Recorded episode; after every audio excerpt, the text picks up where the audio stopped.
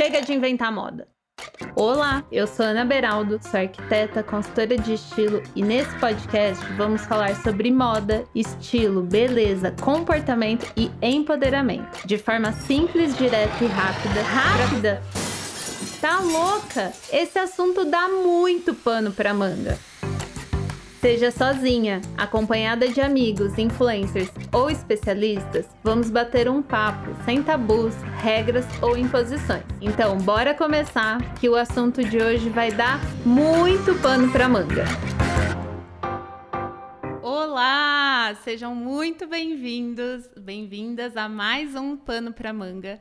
E o assunto de hoje, quem sugeriu foi uma seguidora minha lá do Instagram. Faz um tempo já que ela me mandou essa mensagem, é a Mari Sintra, e eu vou ler aqui para vocês o que ela mandou. Oi, Ana, sei que sua caixinha de temas a serem abordados aqui já passou. Na época eu tinha aberto uma caixinha de temas para quem quisesse sugerir coisas para eu falar lá no Instagram. Na época eu ainda nem tinha o podcast, mas ela falou assim: eu queria deixar uma sugestão de pauta que achei muito interessante. Ontem estava lendo um post do Afeta Escola e aí, para quem não sabe, a Fat Escola é uma escola de moda online que estava falando sobre como a moda para mulheres grávidas não ajuda no empoderamento da mulher que passa por esse momento. Eu nunca tinha lido sobre isso, mas achei o assunto incrível e que dá muito pano para manga. E gente, pasmem, eu não tinha falado para ninguém sobre o podcast. Isso aqui já foi um prelúdio, né, dela falando sobre o assunto. Ela falou: "Não sou mãe, mas acompanhei a gravidez das minhas irmãs e cunhadas muito de perto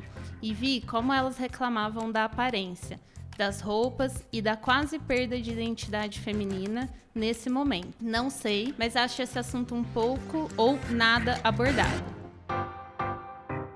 Esse assunto me inspirou e eu chamei a minha amiga querida Laura para falar sobre esse assunto.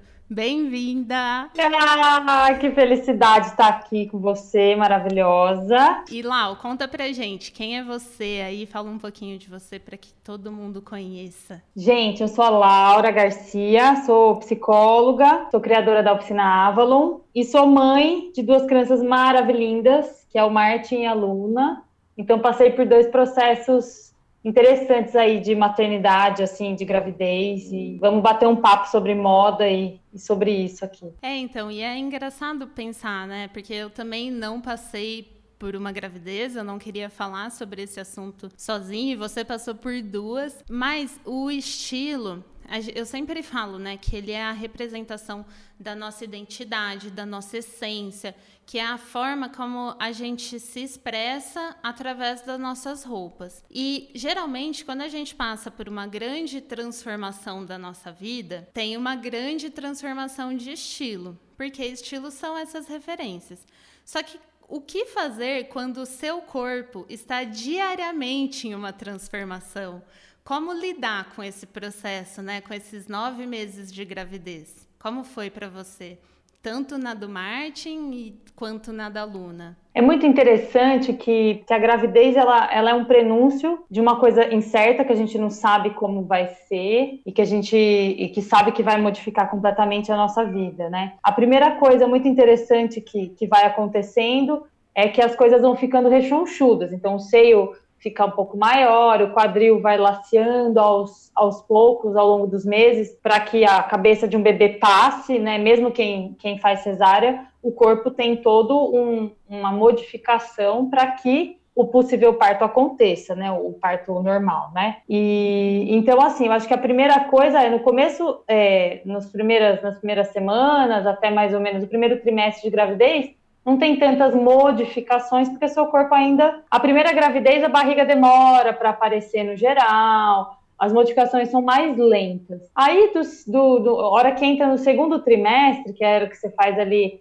quatro meses, cinco meses, a barriga começa a aparecer e, no geral, a gente começa a ter mais fome, come mais, então vai ganhando aqueles quilos, né, que, que são necessários. E eu acho que o fundamental da, da gravidez é que, assim, a hora que a barriga tá grande, nada fica bom, nada serve. As roupas que você tem, elas ficam estranhas, porque, de fato, a, as roupas, a modelagem de uma roupa normal não foi feita para abrigar uma barriga uma bola de basquete. As suas calças começam a não servir, então, primeiro você você começa a usar aqueles subterfúgios que até vendem, né? Que é um elastiquinho que prende a calça, você amarra um laço, né, uma, um cinto mais solto, mas chega uma hora que, pelo menos para mim, não, eu não consigo usar calça. Aí você tem que começar a comprar calça de moletom de elástico, sabe? Ou você pega do marido a calça de, dormir pra você conseguir. E assim, as roupas para gravidez, elas são um nicho de mercado caro ainda. Então, é, é, é, essa coisa do estilo, ela vai meio que ser obrigada a, a achar umas coisas, a usar roupa, le usar muita legging, não sei, para mim,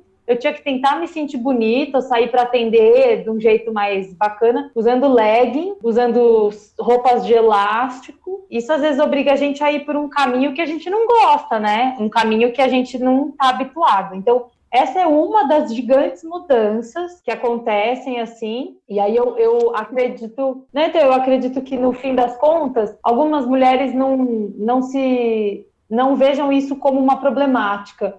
Mas no fim das contas, se você parar para olhar com, com bastante carinho, é sim uma problemática, porque é, é uma invisibilidade da mulher que engravida e que vira mãe, e que depois a gente vai sentindo puerpério, hum. essa invisibilidade gigante que a gente tem, né? Então, é, tanto é que a seguidora falou e falou uma verdade: não se debate moda para gestante de verdade. Sim. Tudo é ou super caro ou rosa bebê, cheio de babados e coisas que, tipo, se eu não gosto de babado, se eu tenho um corte mais diferente, não acho roupa para me sentir confortável na minha gravidez. No, no geral, as, as mulheres já querem gastar dinheiro com, comprando berço, comprando as coisas, comprando né, é, roupas para o bebê, montar um enxoval super caro.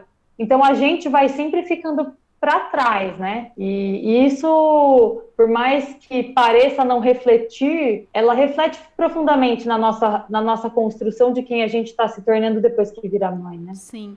A sensação que eu tenho é que a mulher grávida ela vira quase uma entidade, um ser assexuado, né? E que aí a gente precisa desmistificar isso, porque mesmo quem poderia comprar ou é, estaria disposta a gastar dinheiro para esse momento, para se sentir bela e tudo mais, não encontra, não tem, não tem nada destinado, porque como você falou, a partir de um certo momento, né, que a barriga começa a crescer numa velocidade muito maior, que a partir do segundo trimestre ali, tô falando certo? Tô, né? A partir tá, tá, é. uhum. do segundo trimestre, é, você não adianta só ter uma roupa que estica, porque às vezes tem um vestido que estica, mas ele sobe. E aí é. a, mostra, sei lá, né, a, coisas que você não quer mostrar. Então tem que ser um vestido que estica projetado para a barriga caber. Ah, mesmo com uma roupa que tenha stretch, né, uma roupa uhum. é, é, é muito louco, porque assim tem um bebê crescendo dentro de você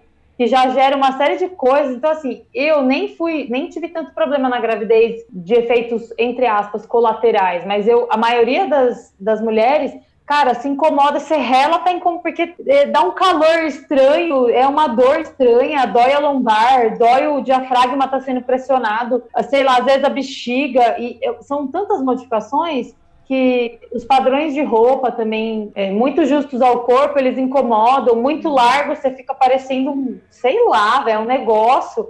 É muito estranho, assim, é, é, bem, bem pouco pensado, assim. E quando tem também, é, é uma coisa de infantilizar a mulher, né? Que é uma coisa muito louca da nossa sociedade, que sexualiza crianças e infantiliza é. mulheres adultas. Então, a gente tem personagens, por exemplo, como a Katy Perry, que é, é super infantilizada, né? Ela tem nos seus videoclipes, que inclusive está é, grávida também e falou sobre essa questão de desmistificar a gravidez no, nas redes sociais dela, que foi uma coisa muito legal também. Nesse post do Afeto Escola, eles falam inclusive dela. E é muito louco pensar essa questão de como a mulher grávida, ela é infantilizada por estar carregando uma criança. Então, tudo é muito associado a ursinho, a laços, a pássaros, né? E ou é essa opção de um Tudo tem e renda. É, infantilizado, ou então você tem que ficar resumida a um camisetão e uma calça legging ou algo que cabe, é. né? E assim, eu vejo até, até mulheres que, sei lá, mulheres mais executivas, assim, que tenham um formato de, de guarda-roupa que requer coisas mais formais, salto. Cara, o nosso pé incha, é, a gente acaba tendo mais varizes, mais problemas circulares nas pernas, assim, são tantas coisas, tanta mulher que eu vejo que tem que ficar grávida que tem que usar aquelas, aquelas meias constritoras, assim, uhum. sabe? E aí eu fico imaginando a mulher que tem que usar uma roupa social, porque não adianta comprar um tamanho maior, gente. É, eu, eu tentava fazer isso, porque isso é a primeira coisa. Ah, se eu uso 36, eu vou usar o 42, mas a modelagem não é, não funciona, e não é porque fica só feio, é porque incomoda. Então, assim, eu, pô, eu trabalhava no consultório sentada sempre. Tinha hora que, eu, que hora que eu vi, eu tava, tipo, quase deitada na poltrona de perna aberta, porque aí você fala, meu, também não posso estar de vestido. Uhum. Então chega uma hora que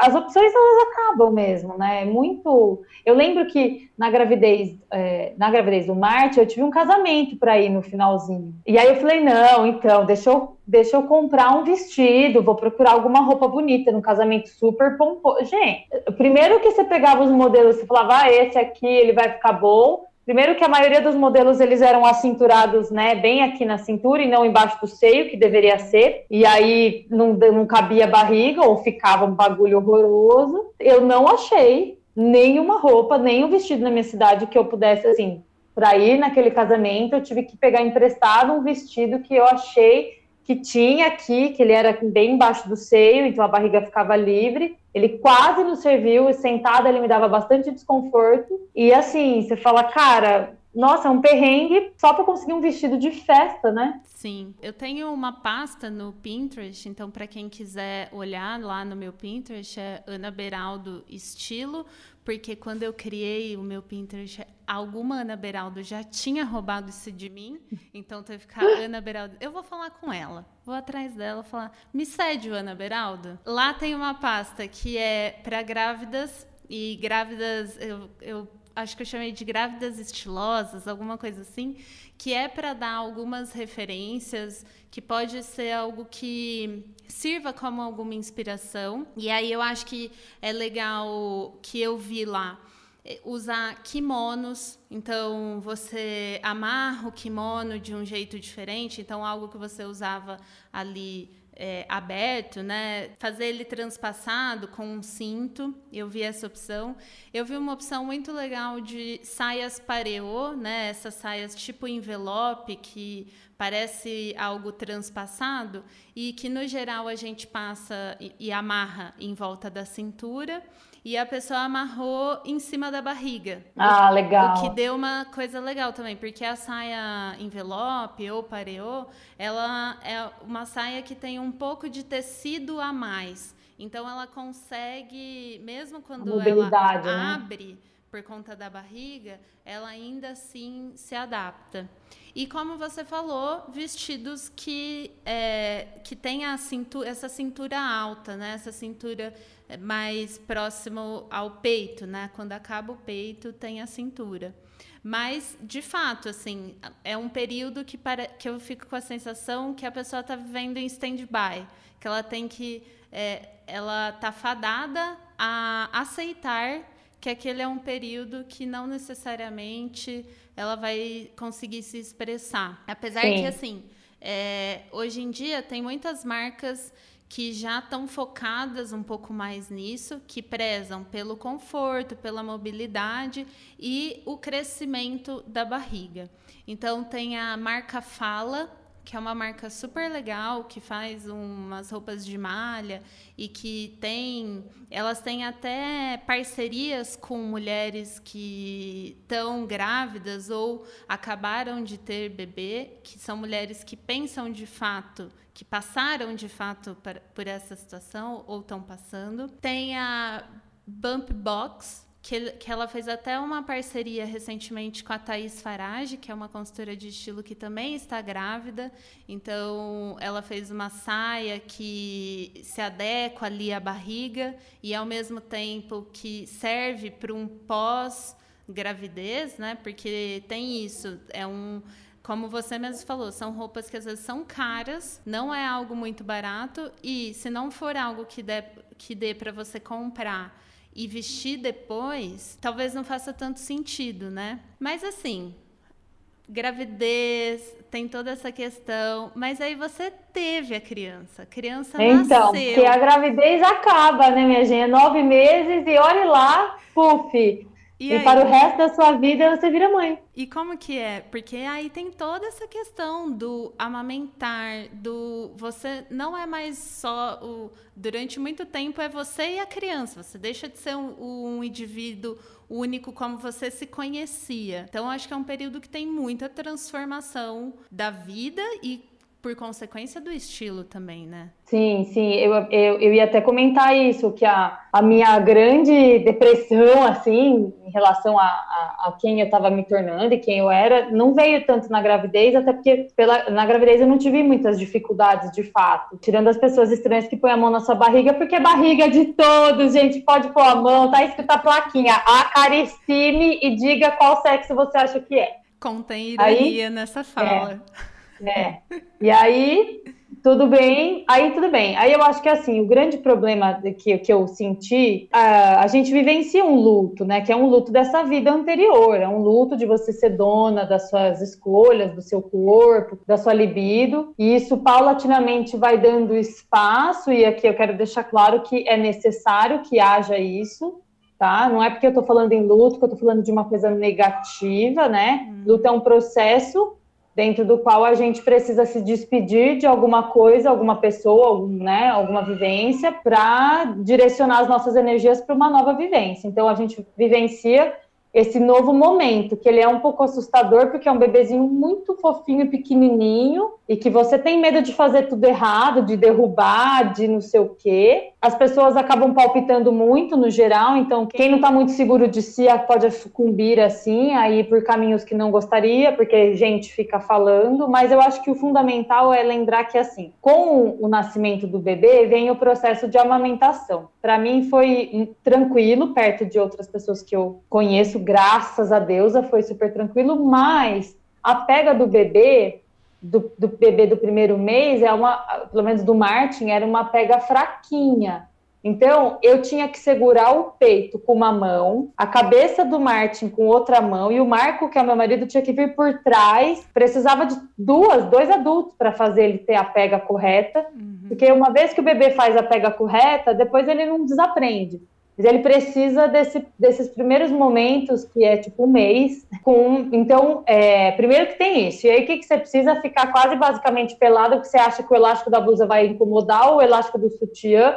Aí você fica estressado, porque o bebê tá chorando de fome, você arranca a roupa, a hora que você vê, você é uma pessoa que vive com os peitos de fora. Que até aí não tem tanto problema. E até, inclusive, os médicos, uh, alguns médicos que eu fui falam que é muito bacana, porque se o peito ficar arejado, diminui a possibilidade de você ter rachadura e de você ter é, machucado, porque o leite e o ar em contato com a pele do seio ajudam a cicatrizar, então é uma coisa mais interessante do que ficar abafando com. Por exemplo, tem sutiã de bojo para gestante, que é um que você tem o clipe que se abaixa, né? Ou então aqueles Mas, assim, protetores assim, mesmo, né? Tipo um é, absorvente de. Mas olha, o absorvente é, eu, eu, tive que usar, porque, cara, é jorra. jorra você, e fora isso, aí tem isso então, o, a dificuldade número um foi uma roupa que fosse fácil de tirar para o bebê mamar sem atrapalhar. Essa roupa ela já não existe. Então, assim, eu usava umas regatinhas que eu abaixava a alça e se esgarçar você não ia ter dó. E aí você vai usando e aí ela vai esgarçando mesmo, ela vai ficar inteira babada e vai voltar gorfo de criança. Então tem esse processo com a roupa que é seu corpo já não é mais seu, as suas roupas boas, que porventura agora você até poderia usar, porque você já não está mais com a barriga tão grande, por mais que ela ainda esteja pronunciada no começo ali, nos primeiros quatro, cinco meses, já não tem um bebê dentro, então as roupas voltam a mais ou menos servir. Mas, gente, não tem condição. Porque o bebê, o bebê, ele, ele é pequenininho, vaza cocô, vaza xixi, vaza, é, às vezes ele regurgita. O Martin regurgitava assim um trilhão de vezes. Eu trocava tipo cinco, seis, sete regatas por dia. E, e assim, a gente está acabado porque a gente está sem dormir, a gente fica intenso, né? Então, aí o bebê vai dormir aonde? Se dorme do lado, fica tenso que vai passar por cima do bebê. Se dorme longe, fica tenso que vai ter morte súbita. Você fica tenso com tudo. Você tá a flor da pele, uhum. né? E aí, além de tudo, no geral, você pode até comprar esses sutiãs para amamentação. No começo eu não me dei bem, porque eu precisava de uma mobilidade que eu queria, que era meio que baixar a blusa ou erguer. Aí, se você ergue por baixo, a blusa cai na cabeça do bebê, ele afoga.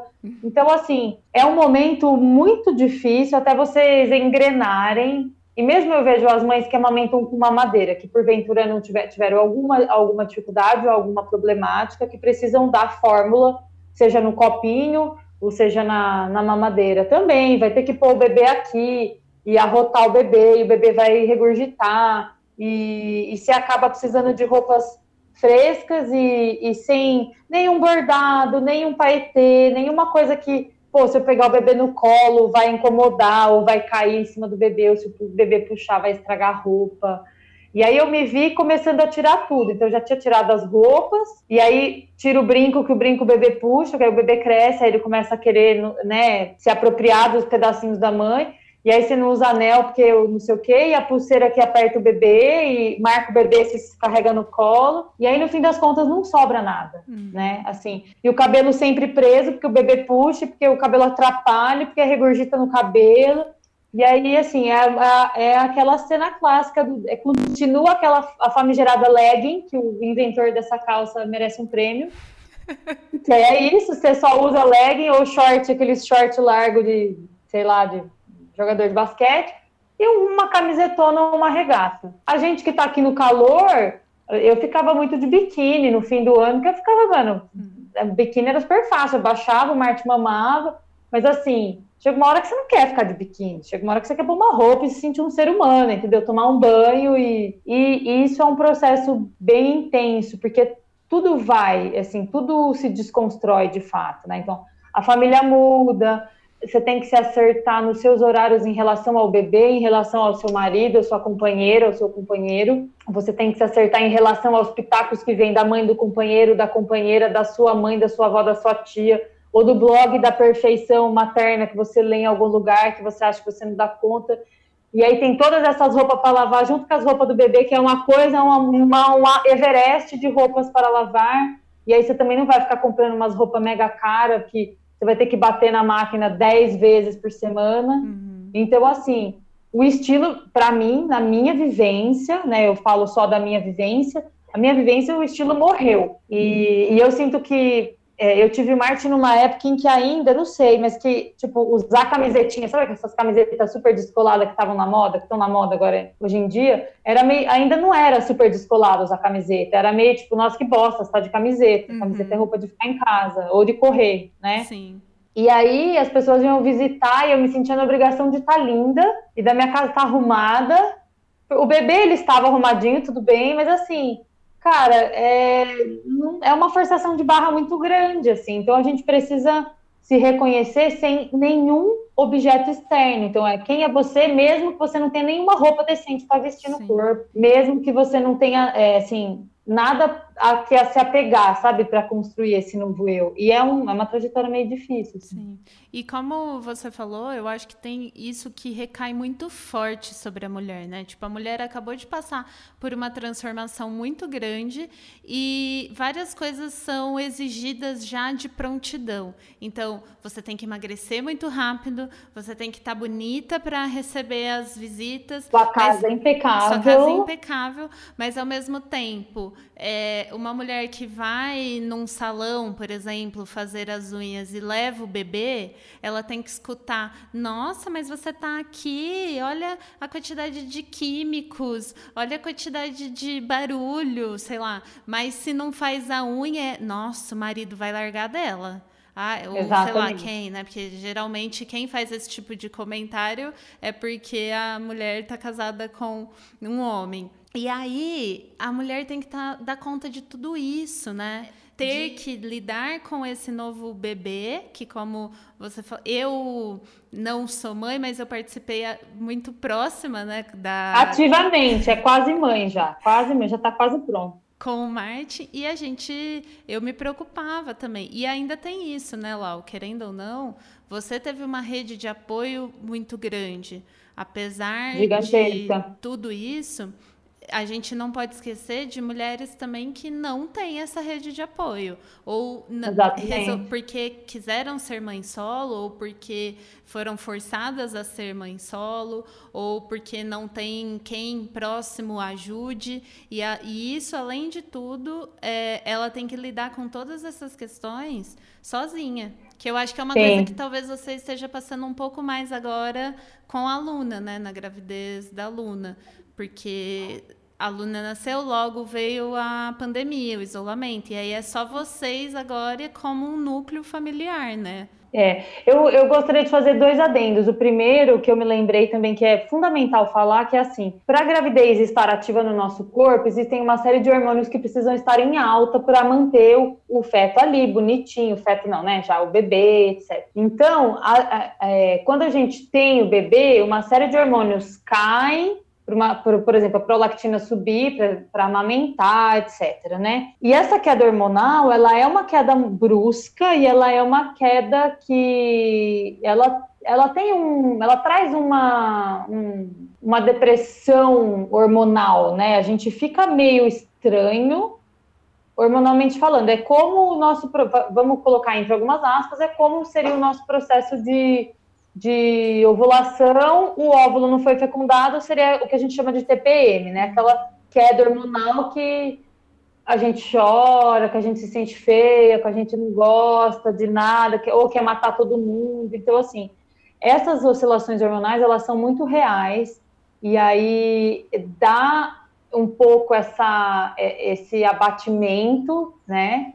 E somado ao cansaço que é indescritível, não há palavras suficientes para descrever o cansaço de uma mulher que fica três meses sem dormir, né? E aí, somado a isso, você se olha no espelho já com um olhar que está mais ou menos estranho por conta dos hormônios, isso precisa estar tá muito claro. E os maridos, principalmente, os companheiros e companheiras e companheiras de mulheres que tiveram filhos, precisam lembrar que assim é, precisa ter um pouco de cautela, porque a gente às vezes não se reconhece, não é por mal, é porque hormonalmente falando a coisa está em queda e, e, essa queda ela, ela tem uma, uma ação muito generalizada no nosso humor. Então, se a gente já não se sente muito bem com a nossa aparência, no pós-parto, minha filha, vai ser, ah, Deus nos acuda. Então, assim, a gente vai ficando. É, é muito diferente de tudo que a gente vivenciou na vida até então.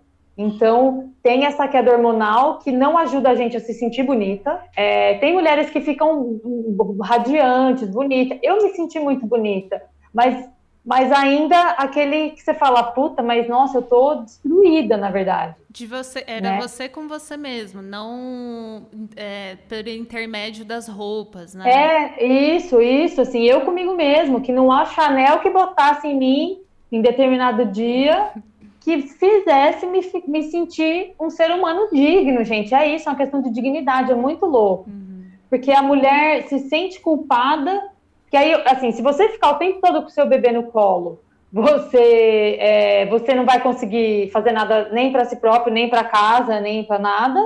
E aí, se você deixa o bebê um pouquinho lá, você vai se sentir uma péssima mãe que larga o bebê. Que não... Então, assim, encontrar esse equilíbrio entre o que está dentro e o que está fora, o eu e o outro e o nós, demora um tempo. Ele é um, um processo que está atrelado a muita culpa. Para além da roupa, né?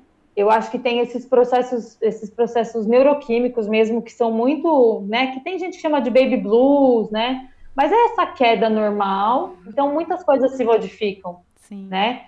E até se modifica a questão da compra, porque muitas vezes eu já podia, então, ah, vou comprar uma roupa legal para mim. Ah, não, vou comprar uma roupa legal para Marte, para Luna, vou comprar esse vestidinho lindo para ela ficar, né? E aí você vai se pondo sempre lá para trás. E eu acho que isso, é, eu acho que em alguma medida isso é importante, mas a gente precisa aprender a fazer as pazes com isso e ir retomando o nosso, o nosso processo interno e a nossa vida particular, de universo particular aos poucos, né? Isso, no geral, num processo é, dentro da psicanálise, a gente fala que a partir da criança com dois anos, gente, imagina, são dois anos, ela vai fazendo esse movimento para fora e aí a mãe vai podendo fazer esse movimento interno de novo, uhum. só para ela e tal, mas isso precisa de uma rede de apoio. Então, é assim, e no geral, não tem. As mulheres contam com o marido que, no geral, trabalha fora, uma mãe ou uma sogra, que pode ser uma benção e pode ser uma maldição, porque no consultório eu escutei muitos casos de,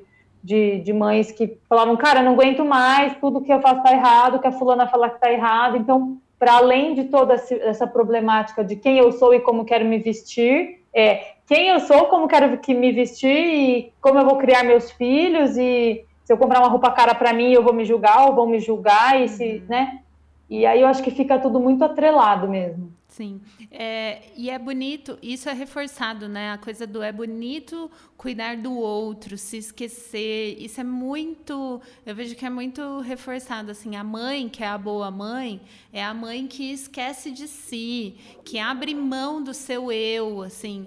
E, gente, não, porque em nenhum momento isso é pedido do pai, né? Em nenhum não, momento jamais. Gente, a melhor pai, é, não, você tem que esquecer de quem é você. A, primeiro que o homem não passa por uma transformação no corpo dele, não, não muda muita coisa. E, é, e isso de, de você cuidar é muito da mulher, né? A, a, a é. mulher que sempre foi a, o esteio da família, sabe? Essa coisa toda. E isso é reforçado de uma forma tão forte que é quase que a mulher que cuida de si e que começa a olhar para si, ela tá sendo desleixada, assim, ela tá abrindo é. mão da família, né? É, e é, é, uma, é. é uma balança, é uma linha muito tênue, né? Porque ao mesmo tempo que a mulher é isso que, que você falou, não pode é, que tem que cuidar do outro e tem que se abdicar do outro, ao mesmo tempo, se ela começa a olhar um pouco para ela, é porque ela não é uma boa mãe. Então, além do, é, de todo o seu medo, né, de com a criança, do como vai ser a educação, como é o cuidado, como é tudo vem todas essas imposições, fora imposições de ter o corpo, voltar ao corpo que você tinha antes, né? Gente, Aí é um tem, horror, é, é, é, um desserviço. Aí tem a, a fulana de tal que emagreceu duas semanas depois de ter o bebê, já estava com a barriga chapada, e tem uma, sempre umas fotos sensacionalistas. A Gisele de... Bint, você fala, mano, foda-se, sinto muito, dane-se a Gisele Bint que fez yoga e é magra, meu intuito não é ser magra, magra, é ser uma boa mãe, né? Exato. Mas a gente fica com isso. E eu queria fazer até um adendo dentro disso, né? Porque nós estamos falando de mães que geraram os próprios filhos, mas é, a gente tem que lembrar que mesmo as mães que adotam crianças, ela não vai ter a queda hormonal, mas ela é, tem mulheres que conseguem, inclusive, entrar em amamentação com bebês, né? Com, com seus bebês adotados, o que é um processo que eu acho que, é, cara, é um, é um milagre de, de tão bonito. Eu vejo é, o amor, ele é realmente muito transformador. E eu preciso lembrar que essas mães, quando elas trazem esses bebês tão esperados e amados para casa, elas também passam por esse processo, uhum. porque antes não tinha bebê e agora tem bebê, e aí você é mãe, você pegou seu bebê no colo, você é mãe, não tem essa parir, sou mãe, não. Você resolveu que você vai ser mãe, você adotou, você pegou seu sobrinho, você pegou sei lá quem, você é mãe, você é mãe, você vai passar por esses processos, você vai passar pela desidentificação própria, você vai passar por né, vontade de desistir, de certeza de não dar conta e de não querer mais viver, e de simplesmente falar, cara, fiz uma merda na minha vida, não vou dar conta, não quero mais, o que, que eu vou fazer, não dá para devolver. Isso vai passar pela cabeça e precisa ser dito, porque eu podia falar com vocês, falar, gente, não quero mais, não dou mais conta, quero ir embora, me arrependi.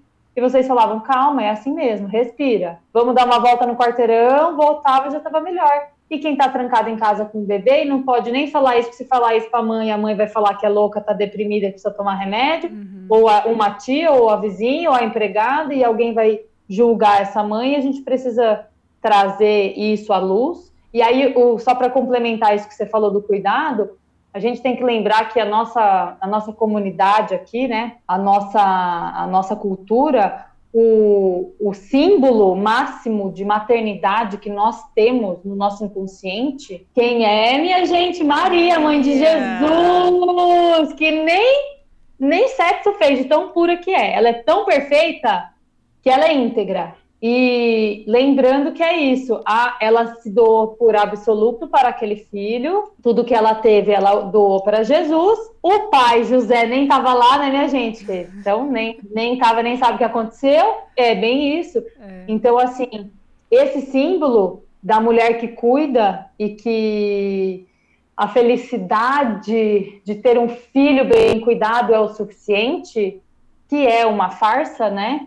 É, simplesmente povoou o nosso imaginário a ponto da gente se sentir muito mal se a gente pede para alguém ficar com o nosso bebê por duas horas para a gente poder tipo assistir uma série ou comer um bolo sem ouvir choro de criança ou tomar um café quente. Gente, eu pedia para as meninas Alguém pode vir aqui, por favor, eu quero tomar um café, que eu passe, eu tomo ele quente, porque eu tô cansada de tomar café gelado. Que é, é impressionante. Eu punho meu pratinho na mesa para comer, ou ele acordava, ou ele chorava, ou ele caía, ou alguma coisa acontecia. Sim. E isso com a aluna também. Então, assim, a gente precisa lembrar realmente que as nossas figuras de mãe, elas estão muito identificadas com o papel de mártir. Uhum. A mãe é o mártir da família. E isso tem que acabar.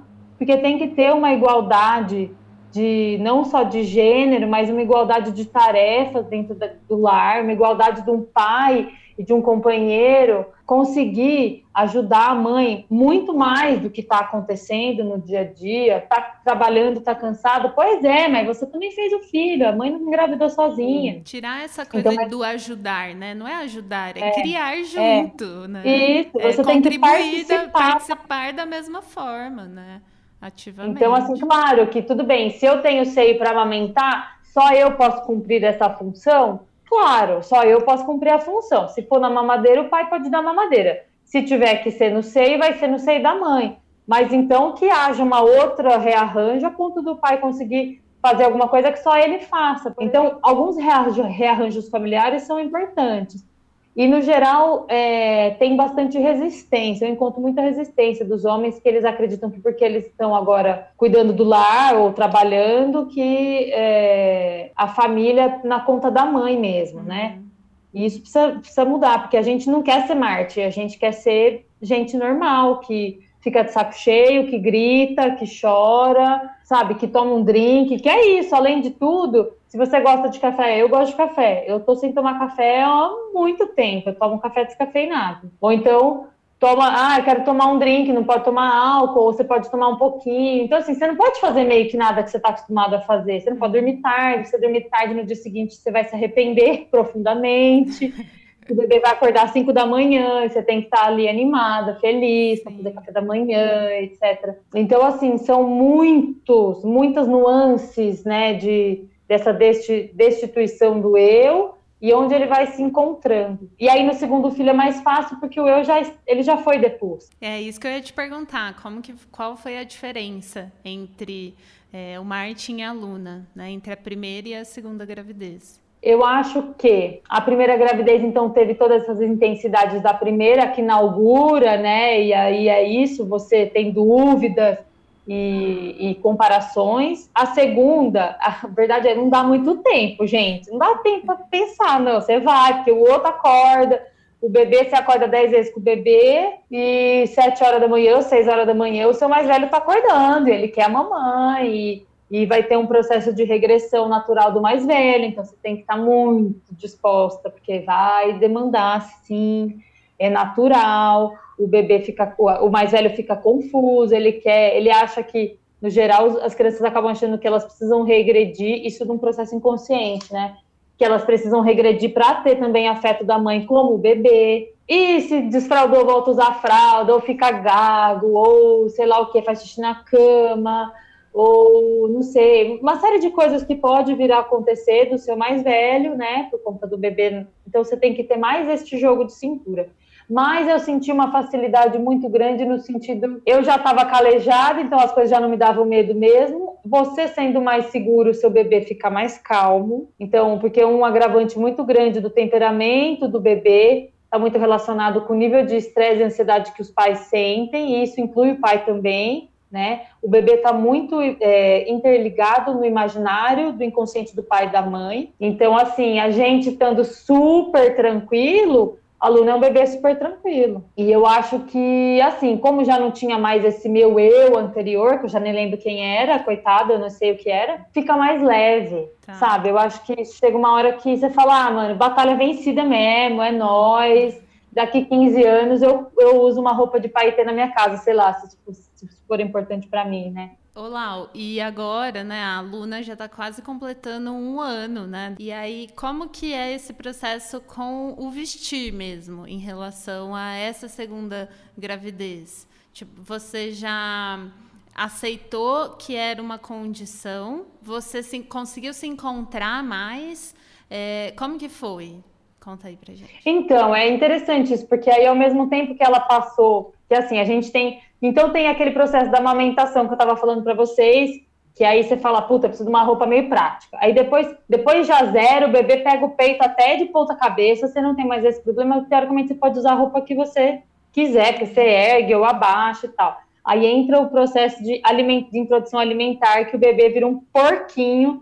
E aí, assim, eu estava já começando a usar umas roupas legais de volta, né? Aí engravidei, Aí também parei, só camiseta velha e regata, não sei o que. Aí agora eu estava voltando de novo a usar, sei lá, eu não, eu não tenho nada muito grandioso, mas umas roupas que eu gosto, mas eu gosto muito de, de coisa com franja e, e assim, você não pode ficar lavando sempre, então eu, coisas que elas continuam mais ou menos aposentadas, até porque agora o bebê puxa, estoura e rebenta e tal. Eu acho que assim, muito do meu estilo mudou, e, mas não, não pela gravidez especificamente, pelos filhos, mas eu acho que por um desejo meu de, de realmente resetar quem eu era e me reencontrar e falar: não, agora eu sou essa pessoa e quem é essa nova pessoa? Uhum. Algumas coisas dos meus estilos antigos ficaram e umas, uns novos componentes meus é, apareceram ou retornaram.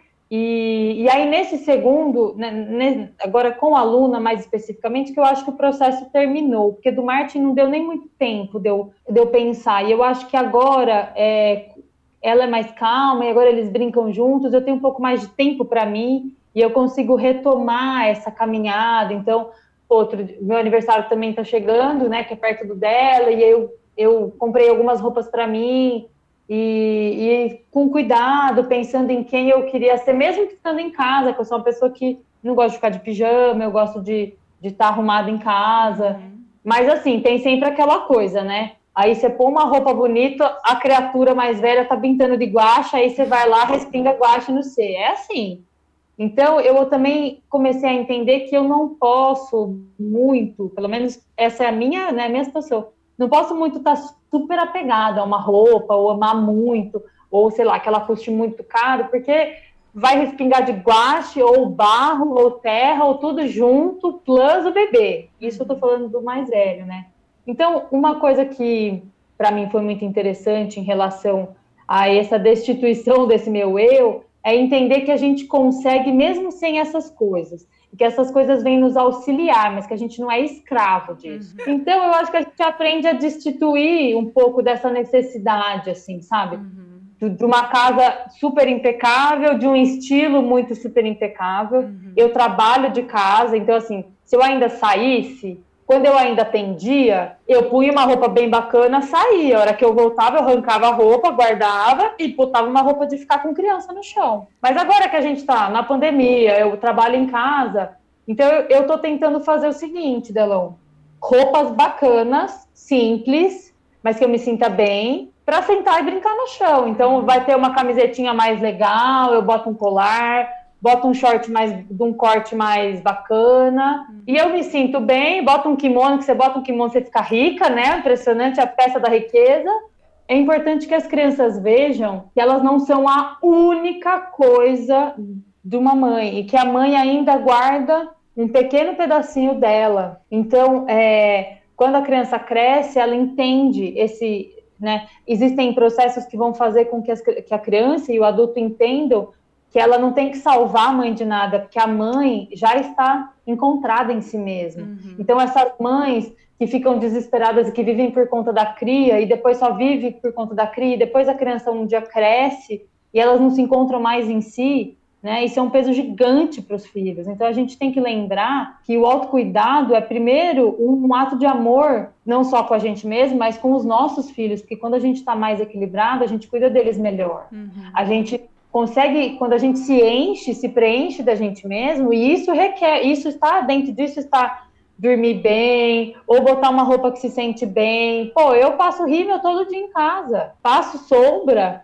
é, sei lá, comprei uns negócios, já que meu cabelo tem que ficar amarrado, eu comprei uns lacinhos de cabelo mais bonitinho. Uhum. E, tipo, não precisa gastar dinheiro. Na verdade, você pode só tentar fazer com coisas que você já tenha, um jeito que você consiga ser mãe e essa mãezona, tal, que vai sentar no chão, vai brincar com terra, vai brincar com argila, vai sentar na areia, não sei o quê, mas que você não, não, não esteja esquecida no confim do final da família. Né? E a criança vai crescer sabendo da importância de cada um ter um limite próprio. Então, quando você pontua para a criança, agora não, agora eu quero sentar aqui e eu vou tomar um café, você vai ficar brincando aí, daqui a pouco a gente vai brincar junto. Uhum. Você ensina para a criança que as coisas têm limites, têm momentos, e você vai criando uma vida própria que depois, quando essa criança vai, que não vai mais ser uma criança, vai ser um adulto, que ela vai alçar um voo, você não, não vai sofrer um luto eterno de não saber quem você é, e não vai ficar com síndrome de ninho vazio e essas coisas. E por mais que pareça não, mas sim, o estilo está dentro de um processo de você é, sentir que você merece ser vista, que você merece estar bonita, sabe, cuidada, né? dentro da maternidade. E é legal você falar isso, assim, porque o que eu sinto, pelo menos quando eu vejo você, é essa coisa do, do olho tá sempre pintado, com lápis meio cajal, aí com rímel, é, também expressa muito quem você é. Se, se fosse falar o que, que é a marca de estilo da Laura, para mim, é essa e é não, isso, é. não, necessariamente isso perpassa a roupa. E é o que eu sempre falo: estilo não necessariamente é aquilo somente o que a gente veste. Mas é o que a gente expressa. E de que forma a gente expressa? Pode ser através do cabelo, pode ser através da maquiagem. Então, o, o que é, nesse período, que é um período de transição, que a pessoa pode fazer para minimamente conseguir expressar ali o que ela quer expressar. E se antes era através da roupa, que outra forma encontrar que não só a roupa. E aqui é, você já deu várias dicas, mas eu queria te pedir se tem alguma dica em específico que você queria dar. Pode ser até coisas para ver, assistir, ler, ou simplesmente dicas mesmo. O que você quer deixar para quem está grávida ou também para quem já teve, acabou de ter os bebês. Algum... Uhum. Eu acabei de pensar numa, numa, numa dica que sobre estilo até, assim, sobre roupa especificamente, que eu fiz agora na gravidez da, da Luna, eu queria ter feito na do Marte, na gravidez não, né? Agora que ela já nasceu. Ainda mais quarentena que, tipo, você, às vezes você não quer pôr roupa, você quer meio que mais ou menos ficar de pijama, assim, né? Cara, eu comprei um kimono, que é comprido, tipo, e eu fico de penhoar, mas eu fico com um penhoar bonito. Uhum. E aí eu já me sinto, tipo, ah, eu não tô de pijama cagada no sofá, eu tô com um penhoar, eu tô com uma peça que me traz uma coisa boa, ela é de uma cor aconchegante, que vibra meu chakra do coração, e eu emano amor, sei lá, eu, eu curto, e me fez muita diferença. Eu devia ter feito isso na, na na gravidez do Martin. Tá aí uma das coisas, né? Que o primeiro filho a gente vive só com o primeiro filho e fica uhum. louca. o segundo filho já não existe isso. O segundo filho já nasce com a premissa de que ele vai ter tudo dividido. Uhum. E aí, até a mãe, eu acho que, pelo menos para mim, eu senti que eu já, eu já podia me, me colocar um pouco mais de autocuidado, assim, uhum. ah, não, então agora eu também tenho um tempinho para mim.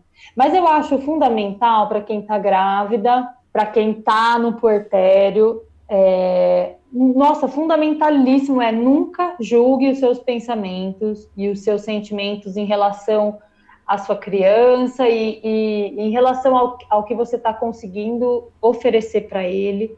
Tenha sempre alguém que, mesmo que à distância, você consiga conversar, telefonar, falar. Se possível, ter um diário de pensamentos e coisas para você conseguir debater sentimentos que são dolorosos e que a gente acessa com a maternidade e que poucas pessoas estão dispostas a conversar sem julgamento, porque a gente precisa amar as crianças, não importa o quê. E às vezes você não consegue amar. E aí, como é que você faz com isso? Isso é importante, então, é fundamental você ter uma rede de apoio. Pode ser uma pessoa, pode ser sua psicóloga, Pode ser uma amiga muito companheira, ou sua mãe, ou sua sogra, se elas forem, sabe, se elas não forem críticas e julgadoras, ou alguém, alguma pessoa. Acho é. importante saber um equilíbrio que, por exemplo, o que, que eu percebi em mim. No começo, nos primeiros seis meses de bebê, todo o tempo livre que eu tinha, eu dormia. Acho que nos primeiros é, cinco meses. Aí, depois do quinto mês, eu comecei a entender que esse meu cansaço não era só sono era um cansaço de não existir. Uhum. Então eu comecei a entender que eu tinha que dividir o tempo que ele dormia, ao invés de só dormir e fazer coisa de casa, eu tinha que fazer coisas para mim. E aí eu comecei a colocar isso como uma prioridade.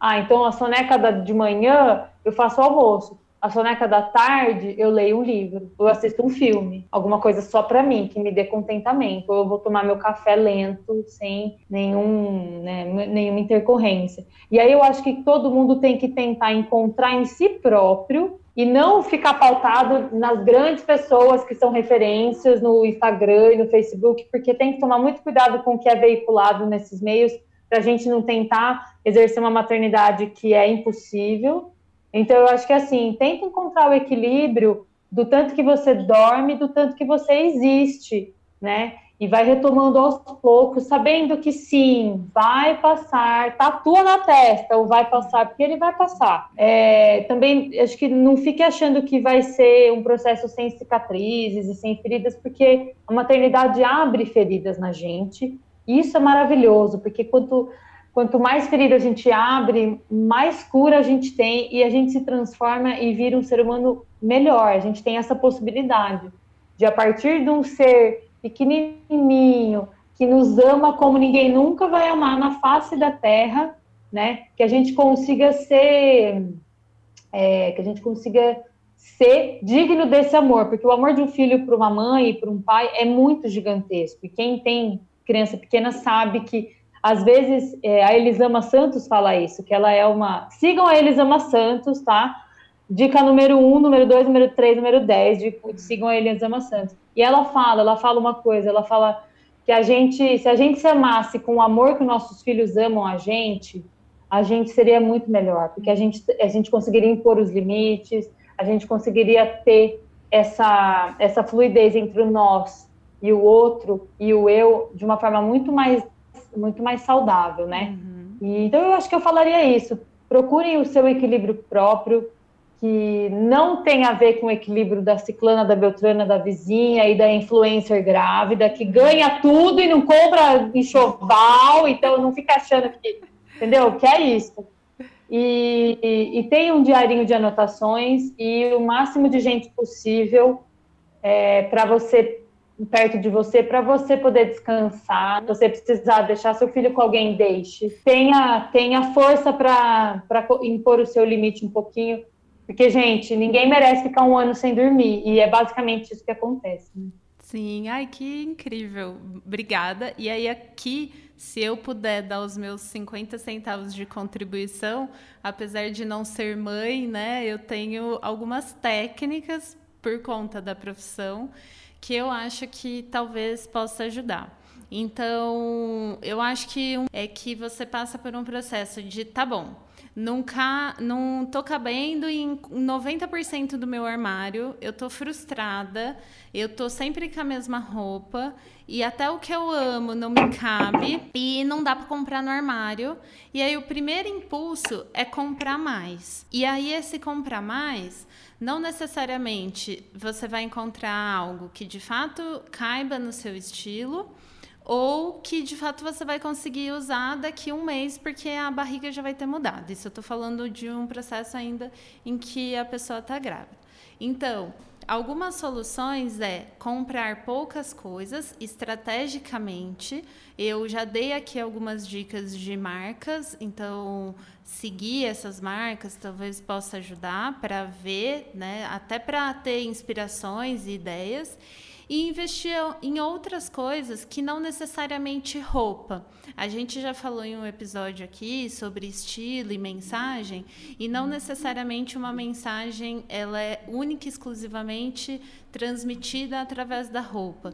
Então, de que forma transmitir aquilo que você quer transmitir? Usando acessórios, usando maquiagem, mudando um corte de cabelo, que eu acho que isso é uma uhum. coisa que pode ajudar. Outra coisa que eu já falei aqui também ao longo do episódio, então foi saia pareô, é, kimonos transpassados. É, depois, eu imagino que em um processo de amamentação, decotes transpassados ajudam também. Eu vejo muitas pessoas dando dicas, né, de camisa de botão, mas gente, que mãe que vai conseguir abrir botão, fechar botão, capaz que vai ficar ali com os peitos para fora. Então, blusas de malha que sejam fáceis de tanto subir ou abaixar, principalmente por conta da flexibilidade.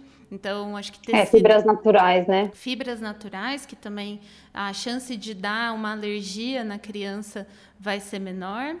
E decotes transpassados. E aí, se eu puder dar dica de pessoas para seguir e que talvez sirvam de inspiração, é a Carol Burgo, que passou recentemente né, por uma gravidez e agora está com a nenê pequena.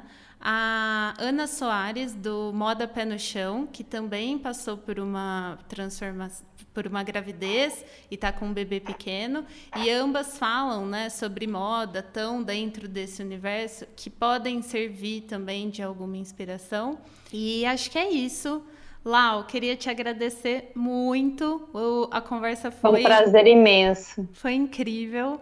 E deu pra gente matar a saudade aqui um pouquinho. Eu preciso fazer uma explicação aqui, né? Para quem não sabe, meus amigos me chamam de Delão, porque é meu apelido de faculdade. E acontece o seguinte: quando eu entrei na faculdade, teve um pedágio, que é onde os veteranos levam a gente até um semáforo para a gente arrecadar dinheiro, que é um dinheiro que vai para a nossa cervejada. E na, no, no meu pedágio, uma mulher passou que eu nem conhecia, nunca tinha visto na vida, passou e me deu 10 reais. Numa época que as pessoas davam 10 centavos, 25 centavos, e eu não sei porque ela olhou para mim, ela gostou, sei lá, de, e me deu 10 reais. E aí um veterano me viu e falou: O quê? Você ganhou 10 reais, você é incrível. Imagina, eu tinha acabado de entrar. E aí eu virei a menina do Delão, que ganhou Delão, a menina do, que ganhou 10 reais no pedágio. E aí, de Delão, Delão, Delão, meu apelido ficou. E ele me acompanha aí, acompanha. É, é sua acompanhou durante a faculdade toda. Então, muito provavelmente, se eu chamar amigos aqui como convidados, vocês vão escutar me chamando de Delão. E essa é a história. E o Martin falava, tia Deão. É, ai, quero. Muito, muito, muito obrigada. Um beijo. Um Tchau. beijo. E se você não conhece o trabalho da Laura e quiser conhecer, lá no Instagram ela é oficina.avalon e ela faz velas, trabalha com cristais, aromaterapia e ela vê a espiritualidade nas pequenas coisas do dia a dia e acredita que pequenos gestos são poderosos rituais.